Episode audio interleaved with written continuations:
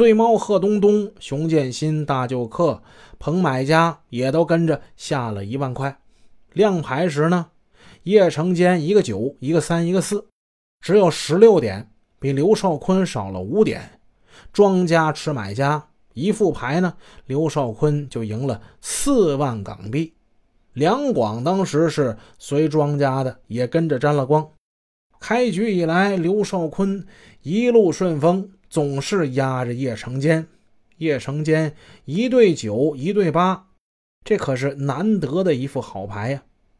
叶成坚一狠心下了五万港币的注，刘少坤呢毫不示弱，跟了五万块。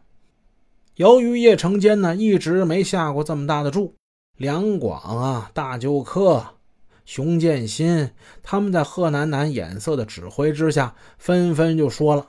呃，这这一次我们跟一把李总啊，他们全都捧买家了。他们跟李总吗？李总就是叶成坚的假名啊，都压叶成坚能赢。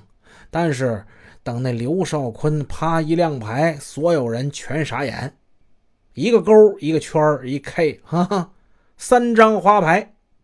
好家伙，这一把刘少坤一把赢了二十万，哎呀，不得了，不得了，不得了！哎，刘先生太厉害了。哎呀呀呀呀！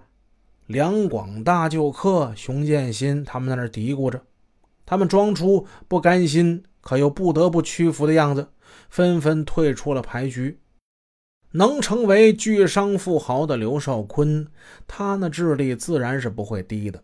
这时，他也想见好就收，就对叶成娟说：“啊，李先生啊，你看我们是不是就先玩到这儿啊？啊？”明天咱们还得去看国际汽车展呢，啊，咱们就少玩几把吧。